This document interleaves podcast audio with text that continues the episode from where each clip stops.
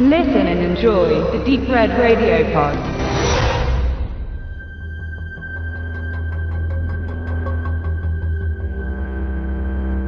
Mitch hat sich gerade im paradiesischen Urlaub mit ihr verlobt, der Frau seines Lebens. Das Versprechen, bis dass der Tod euch scheidet, ist noch in weiter Ferne, und doch wird es umgehend wahr. Der Traum platzt durch Terror. Der Strand, an dem gerade noch Heiterkeit dominierte, wird nun zum Schauplatz von Dschihadisten, deren wahllose Gewehrsalven Mitchs Freundin töten.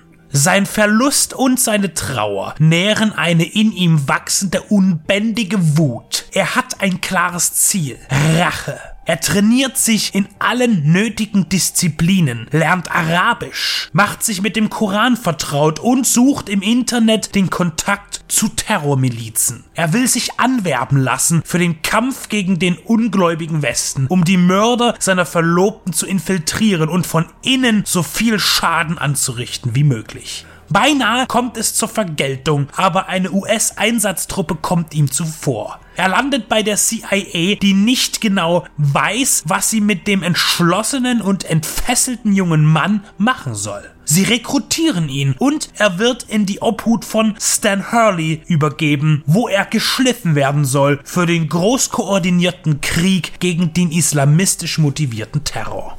American Assassin ist ein kleiner Action-Thriller mit den typischen Zutaten Vertrauen, Verrat und Zwielicht. Hinter dem 30 Millionen Dollar Film steht Lorenzo di Bonaventura. Der Produzent trat erstmals mit der Comic-Adaption Constantine mit Keanu Reeves in Erscheinung und arbeitete dann an zahlreichen unbedarften Blockbustern. G.I. Joe, Transformers, die Senioren, Action, Red und der Maze Runner Trilogie von der er auch den Hauptdarsteller für American Assassin mitbrachte, Dylan O'Brien, der Mitch Rapp spielt. Zuvor war Chris Hemsworth für den Part gewünscht, doch ihm wird dieses Projekt möglicherweise mittlerweile zu klein gewesen sein. Bonaventura ist es sicher zu verdanken, dass der Look dieses vergleichsweise gering finanzierten Films nach wesentlich mehr aussieht. Auch die Maze Runner Filme profitierten davon.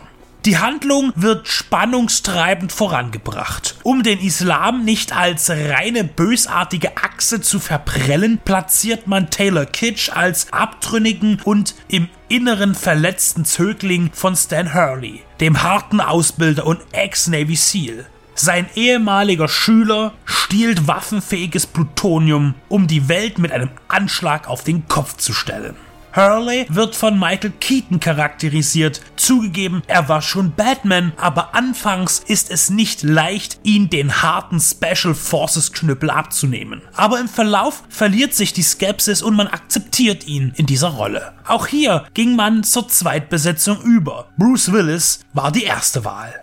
Der Brite Scott Atkins, der mittlerweile eine eigene Marke im B-Movie ist, tritt im Rahmen einer größeren Hollywood-Produktion mal wieder als Sidekick auf, so wie er es schon in Doctor Strange, Der Spion und sein Bruder oder Expendables 2 tat. Er wirkt dabei immer degradiert, auch in American Assassin, da er derjenige von allen Auftretenden ist, der am meisten auf den Kasten hat, aber dies nicht zeigen darf. In seinen Solonummern, zuletzt großartigen Savage Dog, ist er besser und würdiger aufgehoben.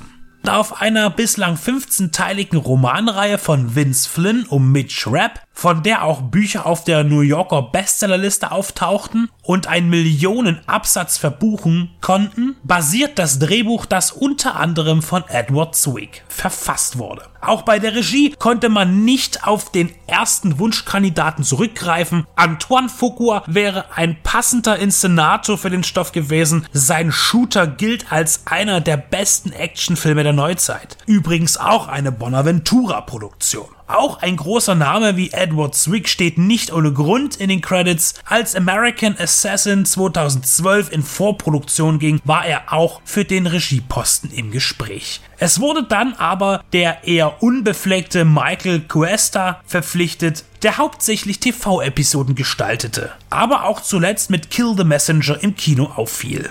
Er schafft es, einen lückenlosen Ablauf zu inszenieren, übergeht Logiklücken mit Bravour und stützt sich ganz auf die Kinetik der Materie. Technisch gibt es nichts auszusetzen, im Finale traut man sich mit dem dominierenden Einsatz von CGI sehr viel zu. Man behalte das Budget im Hinterkopf, meistert diese gefährliche Hürde aber problemlos und so erlangt man sogar kurzzeitig einen übertriebenen, aber gelungenen Blockbuster-Trickeffekt. American Assassin ist schnell, angemessen brutal, nicht relevant, aber ein effektreiches Medium-Budget-Action-Vergnügen, nach dessen politischen Inhalten man aber nicht zu tief sinnieren sollte, besonders in der letzten Szene nicht. Der Wunsch nach weniger 200 Millionen Dollar und mehr 30 Millionen Dollar Produktionen, die sich optisch fast nie unterscheiden, bleibt berechtigt. Unter anderem am Beispiel von American Assassin.